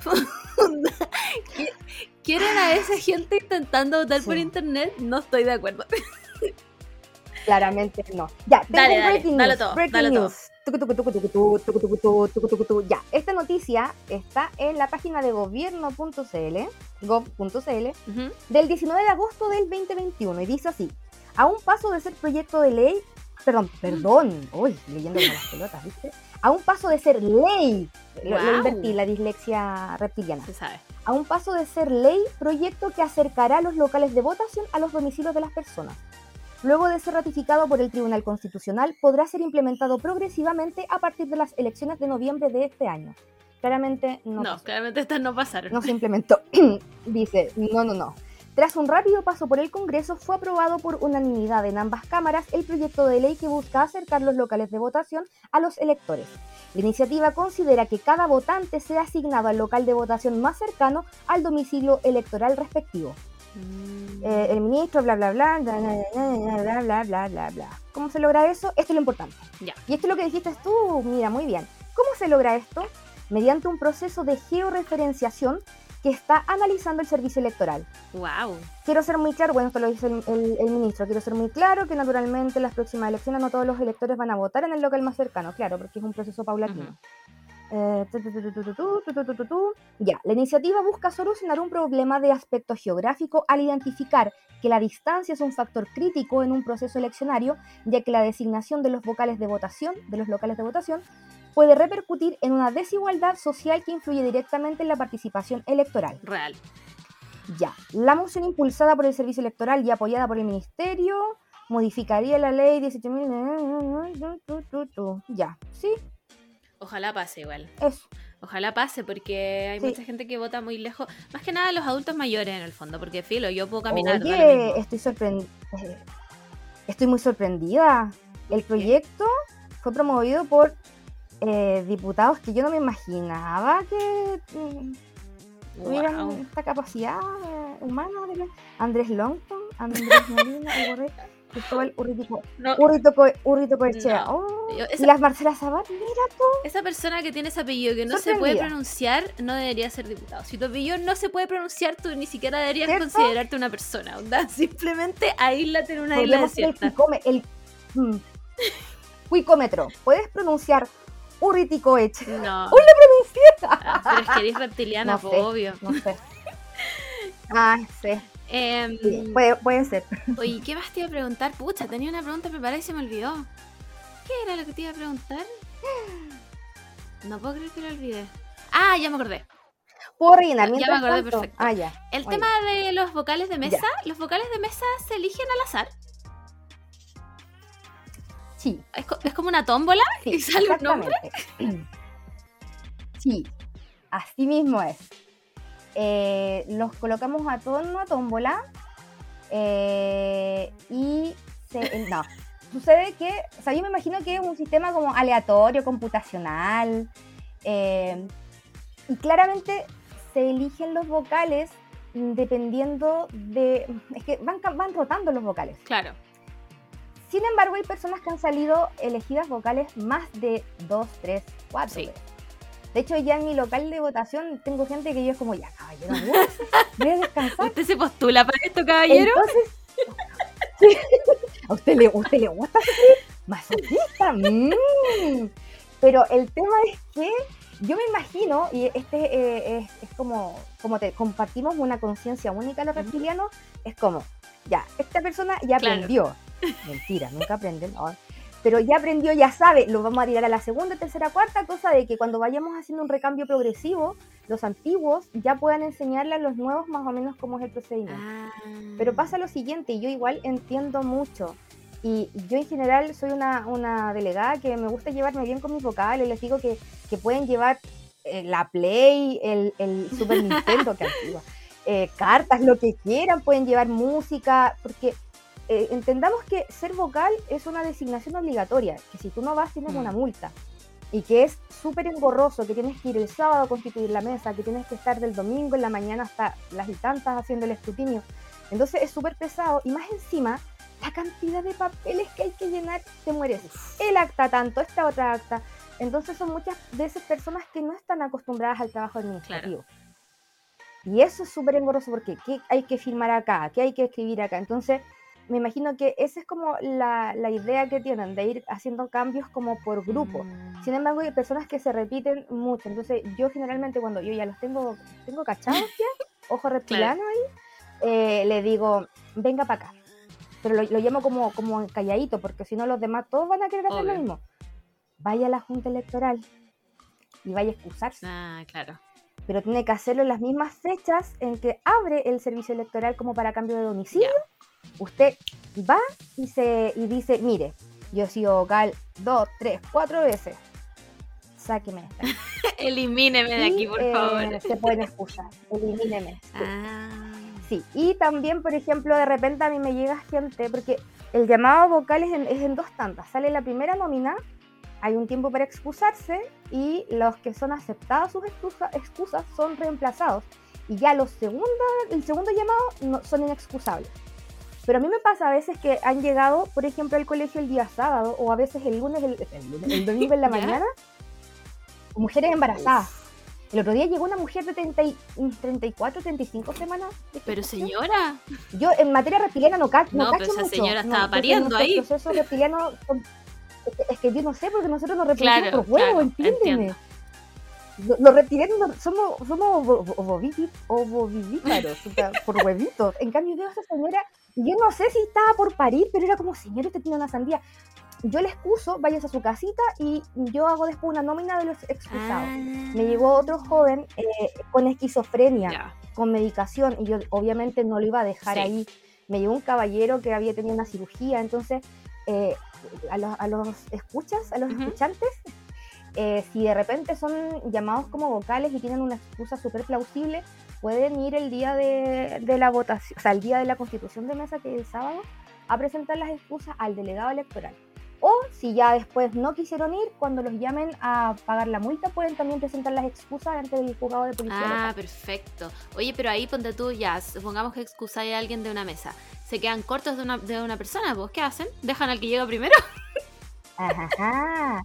No, es que sucede que, sucede, sucede, que la mesa se constituye ya con tres personas. Mm. Siempre son cinco. ¿Por qué? Porque son tres vocales que tienen cargo, presidente, secretario, comisario, y dos vocales extra que cumplen funciones como de apoyo. Eh, desinfectar la cabina, entregar a veces, mm, no sé, cosas. O ir de repente a contactar al, al delegado y todo. Pero si por ABOC una mesa eh, solamente han llegado dos personas el día domingo, yo estoy habilitada para, antes que designar a un votante de esa mesa que llegó primero, que convengamos que es súper incómodo. Imagínate, tú llegas a votar y te dicen, toquen para adentro. No, me voy. Y también genera problemas complejos. Sí, po. y si te vas, te puedo tomar sí, de Es súper fome. Entonces, yo lo que prefiero, antes que hacer eso, es ver qué mesas tengo cuatro o cinco vocales y de ahí integro una, la mesa que está vacía. Ah, se puede y a veces hacer eso. gente voluntaria. Sí, po, eso, de hecho, eso es lo que la ley nos habilita. Primero se, se integra. Entonces yo empiezo a revisar, por ejemplo, ya, las mesas se constituyen desde las 8 de la mañana, pero obviamente ellos llegan a las siete y media. Y de repente digo, oye, a las 7.40 tengo una mesa con cinco vocales, pero tengo una mesa con dos saco uno, lo dejo con cuatro y yo me quedo con tres y ya con tres pueden funcionar. Ah, perfecto. Me pasó en esta, en esta primera vuelta que tuve una mesa en donde no llegó nadie. Nadie. Oh. Así, cero, vacía, absolutamente lo que es nothing. y yo así como, ¿qué hago? Concha. Eh, ¿qué, ¿qué, voy a hacer? Y em, empecé a, a reclutar, a, a reclutar de otras mesas y de repente llegó un chico voluntario que votaba en la mesa al lado, pero se ofreció y yo también lo puedo dejar. Así que ahí hice mi mesita. Y después, como las dos horas después, llegó el otro vocal. Ah, llegó bien. pero lo. Uh, llegaste súper bien, amigo, la, la cagaste. En todo caso, llegó, llegó Sony. Bueno, me ha tocado ver vocales en claro estado de ebriedad. ¿En serio? Eh, sí, sí, sí. Hay uno que yo lo tengo cachado que es bien simpático, pero bien eh, es bueno para final el poquito. Y la otra vez él llegó copeteado y, y enojado y choro, pues yo le dije, ya, a ver, tienes dos opciones. O te vas, o te quedas, te sientas en una esquina, esperas a que se te pase la mona, te tomas un Gatorade azul y te reintegras a tu mesa, o yo te mando a sacar con carabinero y te vas a tu casa y pagas la multa. Qué fuerte. Pero cambio tu actitud. Ya me dijo, y se sentó se tomó, le, fueron a comprar un Gatorade azul, se la tomó y al ratito estaba ahí muy, muy doblando votos. pero la perso igual, como mm, soy vocal, voy a llegar todo curado. ¿Sabes qué? Mira, borracho pero buen ciudadano. Sí, efectivamente. O sea, una persona borracha que va a votar, por último fue a votar. Oye, ¿y, ¿y tú no peleas con los apoderados de los partidos? ¿Nunca te ha tocado un weón que vaya y te diga como, Tania, weón, no sé, viva Cast. Y tú así, oh, viejo culiado, te quiero pegar. Yo lo mato mentalmente. Claro, se sabe. Con mis poderes sí, obvio, obvio. Hay que aprovechar. Mira, es súper complejo y aprovecho ah, a los escuchantes, eh, si quieren ser apoderados, la indicación principal para ser apoderado es entender cómo es el proceso, porque me pasa de repente que llegan apoderados que Van solo a pelear.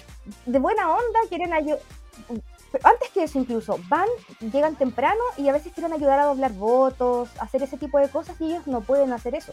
La función del apoderado simplemente es supervigilar que el proceso se lleve a cabo, eh, hacer las anotaciones correspondientes si ven que se hizo, por ejemplo, mal un procedimiento. Claro. Y al final la labor más importante del, del apoderado es el momento del escrutinio Sí, po. De ver que los votos sean efectivamente contados, ¿cachai? De cuánto el voto es válido, cuánto el voto es nulo, si quieres después les puedo hacer una breve capacitación al respecto para Por que lo entiendan. Pero esa es la función, ¿cachai? Que Esa es la función. Entonces, de repente hay apoderados que se pasan de la raya en agresividad con los vocales. Mm. Mi prioridad son mis vocales, Claro. porque están todo el día obligados, cansados, chatos. Tienen que cuadrar, tienen que contar, tienen que firmar tanta cosa que mi prioridad es que ellos lo hagan bien. Por ejemplo, en la elección pasada eh, llegó uno de mis asesores diciéndome si como está quedando el embarrado en una mesa. Fui corriendo y claro, un apoderado estaba peleando con el vocal porque eh, ellos cuando hicieron el conteo estaban diciendo el número de los candidatos, de los presidenciales. Ya. Eh, eh, uno, Ah, Tres. perfecto. cuatro, y así iban anotando. Y él, su alegato era que no estaban diciendo el nombre de los candidatos, que él quería el nombre completo porque él votaba por candidatos, no por números. Y yo ahí, a ver, papito, páreme la mano. claro. Mire, le voy a indicar lo siguiente. La mesa es ama y señora de su proceso de escrutinio. Incluso yo como delegada, que soy la jefaza del local de votación y del proceso interno ahí, no puedo indicarles cómo hacer su trabajo. Ellos deciden cómo van a hacer el conteo, si van a decir el apellido, si van a decir el nombre, si van a decir el número. Lo importante es que lo hagan a viva voz y que se entienda. Y todos sabemos cuál es el número de nuestros candidatos. Obvio. Entonces, si ellos deciden dar el número, es la decisión. No, pero a ver, le dije, mire, acá tengo la ley. Y ahí como que se calmó y, y- y bajaron los ánimos. Entonces, em, los apoderados muchas veces exceden sus atribuciones. Mm. Pasa también muchas veces que no se acreditan con nosotros. Y de repente se andan dando vuelta por las mesas en unas actitudes como súper, em, a veces un poco hostiles. Y ahí llego yo como, se acreditó conmigo, ¿y usted quién es? La apoderada. O sea, la apoderada, la delegada. Y ahí como, hoy me estoy bajando el rango. Y ahí como que bajan el moño y me dicen, ah, disculpe, y ahí me pasan el poder simple y todo. He tenido peleas con apoderados. Una vez me trataron de prepotente. eh, no, sí, me, me ha pasado de todo un poquito. Pero en realidad lo más importante es como no caer en esas provocaciones porque lamentablemente apoderados de cierto de cierta tendencia política Vamos, vamos a decirles nazi. súper agresiva. Apoderados nazi, ¿ya? Sí, sí, Sí. llevan con una actitud muy prepotente. ¿Sabéis qué? Ya, esto lo tengo que contar. Este, este es una anécdota todo, si de aquí buenísima. no sales, tú juégatela. Eh, sí. Ya, me pasó esto en, la, en las primarias. Mira, ni siquiera fue como la gran votación, Cacha, sino que fue en las primarias. Igual siempre se sabe que en las primarias va menos gente porque en realidad o van las personas que están inscritas en un partido o los simpatizantes. Claro. En general nunca son convocatorias tan masivas. Entonces llegaron eh, un grupo de apoderadas de un partido facho. Y obviamente llegaron ahí como con toda la, la, eh, la. Se presentaron conmigo y de repente yo vi que desaparecieron. Y en eso llega una de mis asesoras, yo estaba, yo ya había entregado los materiales, estaba empezando a rellenar los documentos que tengo que rellenar y llega una asesora y me dice, tenemos un problema. Hay una vocal que está, que está como que casi se pone a llorar y que no entiende lo que tiene que hacer. Y yo como, ¿ah? Sí, y dice que es presidenta, pero no sabe lo que tiene que hacer. Yo le digo, pero ¿qué no sabes? Porque yo más o menos ya conozco mi mesa. Claro. Y le digo, pero si esa mesa se constituyó ayer y estaba la presidenta y la presidenta, yo la conozco porque ella lleva como tres votaciones. Y no me dice, es como nueva, no la conozco. Y yo, a ver, vamos. Voy ahí. Y veo una niñita, un pollito, literal, era un pollito Ah, con una cara de angustia que se le notaba a través de su mascarilla y me dice, hola, es que sucede, es que yo, es que soy la presidenta de la mesa y en realidad a mí me dijeron que viniera para acá y que me metiera a la mesa, pero yo no sé qué hacer. pero, pero, a ver, pero espérese un poco, pero ¿quién le dijo que tenía que venir a verse la mesa? Eh, es que la señora no sé cuántito me dijo que yo tenía que venir acá a la mesa y, y, no sé cómo tengo que hacer el proceso y no quiero, no quiero embarrar. Le digo, a ver, cálmese, cálmese, pero ¿quién la mandó para acá? ¿Usted vota acá? No me dice, yo voto en Maule, que es una localidad al ladito de, de Talca. Y yo le digo, ¿pero qué está, haciendo en este, qué está haciendo en este local? Es que a mí me dijeron que viniera. ¿Quién le dijo? La señora de allá. Las viejas. No te, creo. y me dio un ardor de alma reptiliana. Se sabe. Y voy y le digo, porque ahí yo en general soy súper piola, pero como que el poder me corrompe un poco. y llegué así como, buenas, digo buenos días, eh, necesito entender qué está pasando acá. Ella es vocal, pero nunca la había visto acá y me dice que usted la mandó para acá. ¿Qué pasa? Explíqueme. Y la señora así con unos ojos muy abiertos me dice, no, es que ella es apoderada. Y yo le dije que se tenía que ir a una mesa a integrar, pero no que fuera... Y le digo, señora, a ver, ¿usted está entendiendo la gravedad de lo que está pasando? Usted me dice que ella es apoderada de su partido. Usted la mandó a integrarse a la mesa, pero usted no capacitó a sus apoderados. Ustedes capacitan a la gente que mandan acá porque ella claramente no entiende cuál es su función, fue a su mesa y se metió en la mesa, pero como vocal, y ahora está dentro de las actas con el cargo de presidenta. ¿Usted entiende la gravedad de esta situación que yo la puedo denunciar? No, pero que este, pero es que no me acuerdo el nombre, pongámosle María, pero yo le dije, a ver, le dije, no la vaya a retar. No quiero que le hable mal. Claramente este es error de ustedes que mandaron a esta chica a cumplir funciones que ustedes no le explicaron. Claramente ella es, ella es apoderada, no vocal. Y, ¿sabéis qué sensación me dio? Y mucha gente puede decir, ay, qué comentario más eh, como resentido, pero mi sensación fue que ella trabajaba en alguna casa particular y la mandaron a ser apoderada. Y se sabe que en muchos eh, casos, en, partidos políticos eh, nazis, ok obligan a sus trabajadores, sí, obligan a los trabajadores a prestar este tipo de función. No te Por eso siempre tantos Pero, weón. y fue súper heavy porque la chica estaba, pero súper mal, súper nerviosa. Obviamente tuve que ir a buscar una, acta nueva, eh, la tuvimos que sacar de la mesa, la mandé a otra mesa y le pegué la buena reta a la apoderada porque claramente ellos no capacitan a la gente, sienten que tienen el poder de mandar a la gente a hacer lo que quieran, mm. pero ¿cómo no la capacita a lo que tiene que hacer un apoderado? De hecho, ese pollito como apoderado no sirve y en el fondo al, pelear los votos tienes que tener igual un poco de, personalidad y entender el proceso. O sea, claramente yo no tenía idea de qué, proceso se estaba llevando a cabo. Sí, pues eso también había leído harto yo, como ahora que, bueno, estamos todos haciendo, porque este, este podcast, Vota Boric, se sabe, eh, que estaban todos como que querían meterse en la campaña y toda la cuestión. Em, mucha gente llamando que sean apoderados, que sean apoderados, que sean apoderados. Y una chica que yo conozco, la Geraldine, decía como chiquillos, bacán que quieren ser apoderados, pero para ser apoderados, uno, necesitan primero carácter. Porque los apoderados del partido nazi están pal pico de agresivos, los hueones así no se tragan nada, te putean, ¿cachai? Que estaban muy agresivos. Y número dos, tenéis que tener conocimiento de algo de las leyes de, de, como el tema de votación, ¿cachai? Porque si no, ¿qué vaya a pelear también? Pues no podéis decir, como no es que hay, una raya y ahí qué significa eso. ¿Cachai? Si no sabéis eso y además no tenía el carácter para ponerte... Eh, si en el fondo los apoderados van a pelear la weá, ¿cachai? Sobre todo en una votación tan hostil como la que vamos a tener el 19. Voten por it. entonces, ¿cachai? Tenéis que tener... Eh, tenéis que conocer como algo del proceso como para saber qué pelear, ¿cachai? Entonces, ya, yo creo que llegó el momento. Y de hecho también, espérate, y para saber cuáles son tus atribuciones, sí, pero quiero hacer un, llamado, porque yo todavía no asumo funciones, por lo tanto soy independiente. Ajá. Eh, llamo a quienes quieran ser apoderados a ingresar a la página de, de nuestro candidato, de Boric, y e inscribirse. Es que de repente me da un poco de miedo que me escuchen mi, mi, mi mayor y me penquen, pero no, no creo. No, yo tampoco. Eh, los llamo a inscribirse como apoderados, eh, porque de verdad es súper fundamental el trabajo que hace un apoderado. Sí, po. Pero cuando lo hace bien. Entonces, eh, si se inscriben en el comando más cercano, si se inscriben a través de grupos feministas, LGBTIQ, a través de todos los canales de organización humana eh, que exista.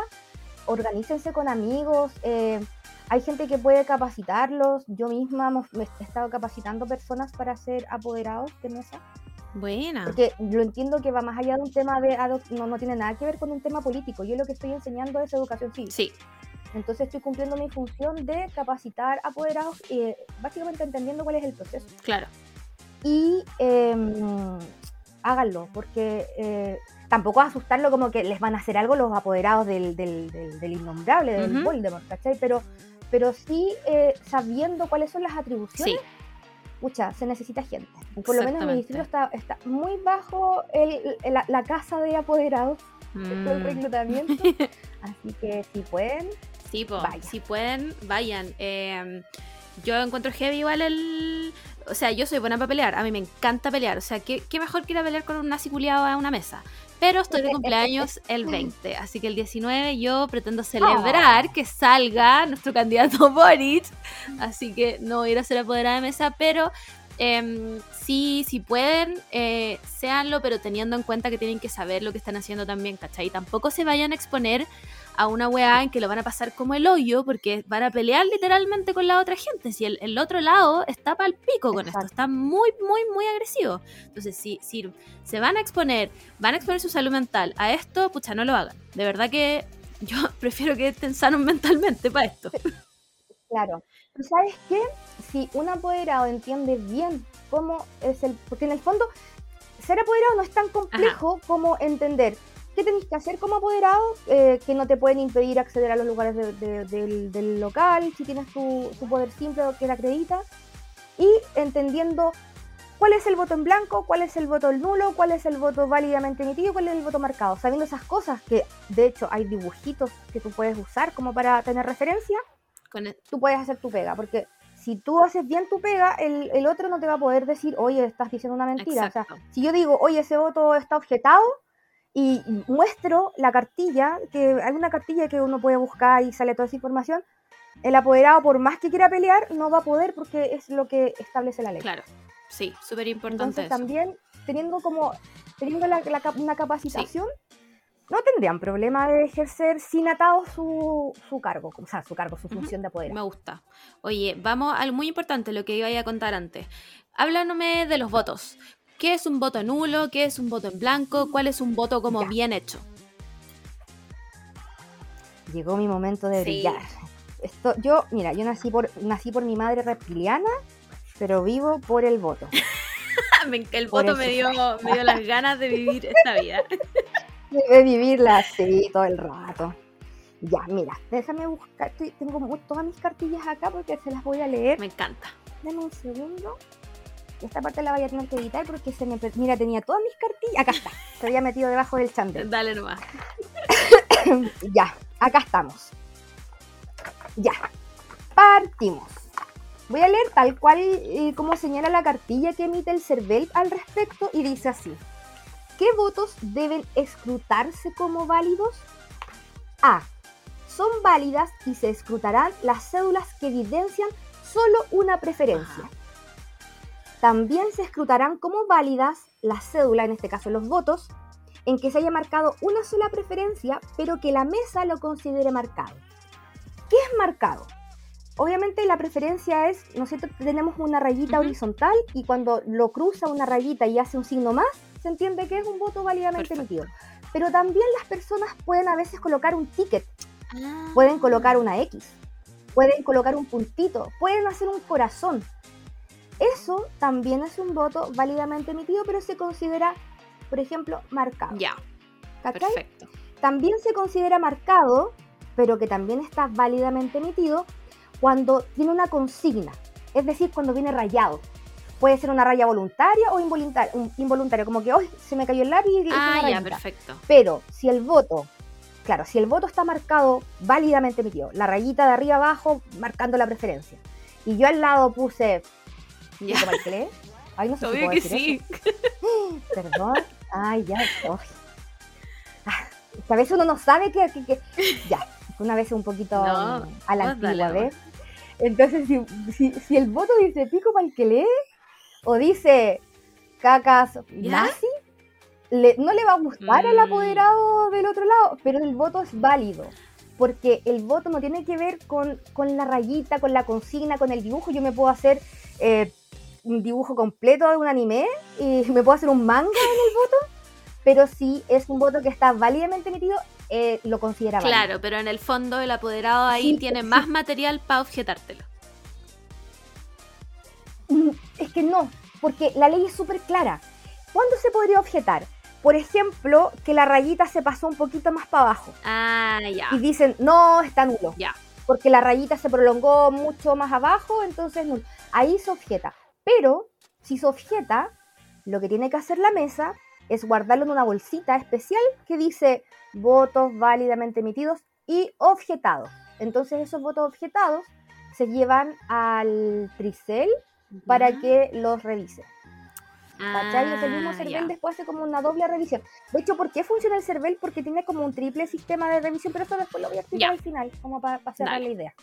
Ya, entonces, seguimos.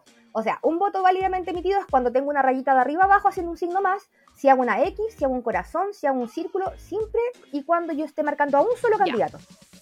Uno solo. Y da lo mismo si tiene dibujo, pico para el que lee, ese voto es Perfecto. válido. ¿Cuándo se debe declarar nulo? Muy importante. El voto nulo es cuando yo marco más de una preferencia. Ah, Es decir, marco a los dos o hago una raya continua de arriba abajo.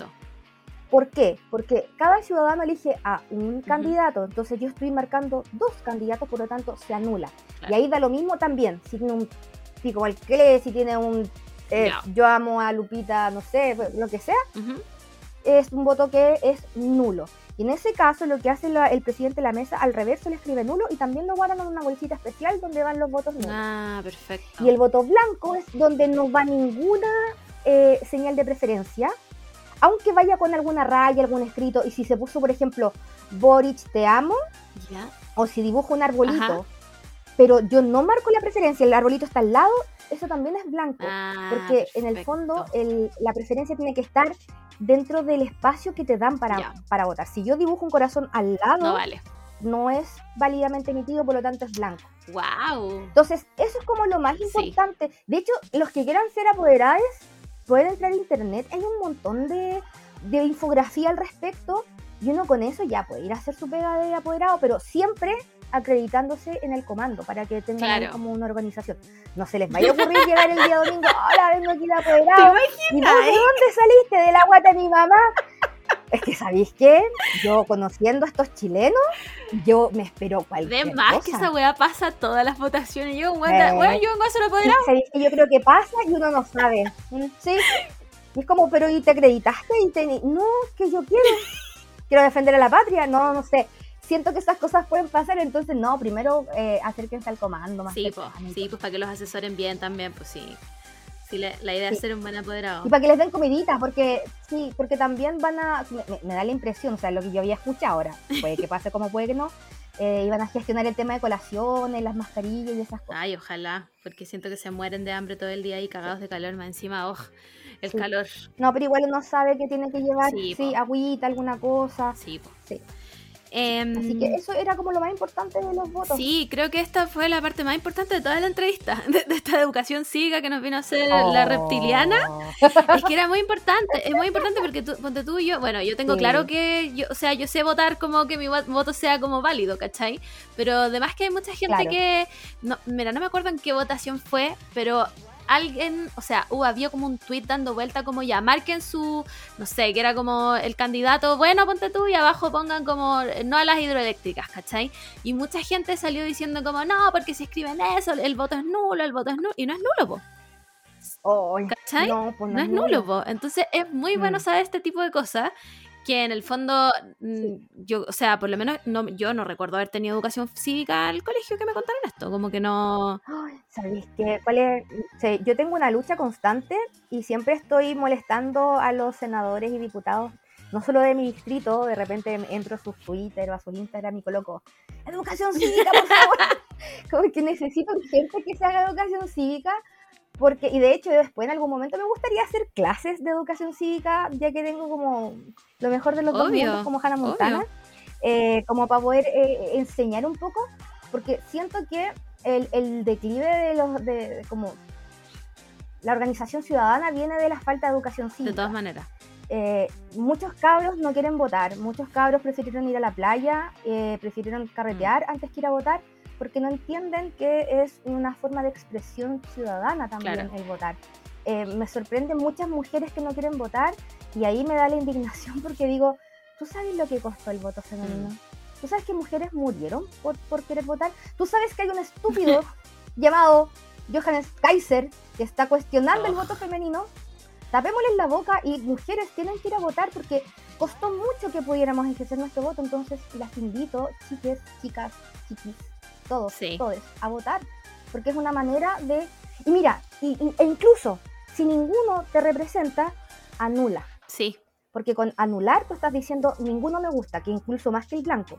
El anular es una manera como de decir no me gusta ni este ni este, anulo este voto, pero igual vine a votar. claro. Háganlo, porque de verdad se necesita que nos empoderemos como ciudadanos. Yo sé que empoderado es como que una frase cliché últimamente el empoderar, pero en serio hay que, hay que ser ciudadanos y ir a votar. Sí, Y, y me gustaría que hubiera educación cívica porque es como el discurso típico, o sea, en Chile antes había educación Mm. cívica. Yo tengo 36 años y alcancé a tener un poco de educación cívica y después se eliminó de la malla curricular de los colegios.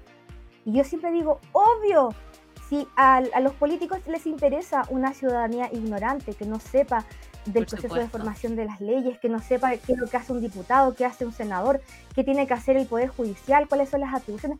A los políticos y a los empresarios les conviene una ciudadanía totalmente desinformada. Entonces, si el sistema no nos está dando educación cívica, uno puede educarse. Edúcate cochino. exactamente. He dicho caso cerrado. Ay, fue mi momento. Me encanta. Oye, em, mil millones de gracias por esta entrevista. Creo que era necesario hacer algo así porque siento que el proceso del 19 de diciembre es una weá históricamente importante. Onda, les pido por favor, porque con esta entrevista vamos a cerrar el capítulo. Así que, o sea, nos quedan capítulos antes de eso, pero por favor vayan a votar. Por favor vayan a votar, se los pido por favor, porque asumo que nadie que escucha este podcast va a votar por el nazi tampoco. Y si lo hacen, les pido por favor que no nos escuchen más. Porque no, de verdad que no. No, y si lo hacen, y si lo hacen, no, espérate, mi, yo con mi lado reptiliano voy a saber quiénes votan por el otro lado y me encargaré, me encargaré, me, se, me haré cargo de esas sí, personas. se sabe. Entonces, Yo, oye, yo aparte, sí, aparte de comprometerme a eso, te voy a mandar em, pantallazos de mi cartilla en donde aparecen las, las gráficas muy bonitamente explicadas bacán. de cuál es un voto nulo, va- eh, eh, blanco y todo para que lo subas a la historia. Me encanta, me encanta, sí, para que voten informados, para que sepan que no les pueden objetar el voto si marcaron Boric y al lado le ponen un árbol. Bueno, está todo bien, ese voto es válido. Así que eso, chiques, muchas Es gracias. válido. Muchas gracias, Tania, por esto. Gracias por hablar una hora y algo. Lo dimos todo. Em, Me carga, me, me, me cuesta hablar, está bien, está bien, amigo. tengo problemas. Me encanta, me encanta que no tomé agua en toda esta, esta entrevista. Soy básicamente el diputado naranjo.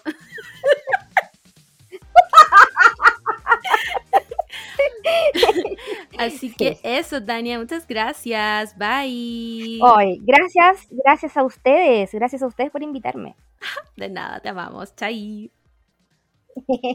chai, chai.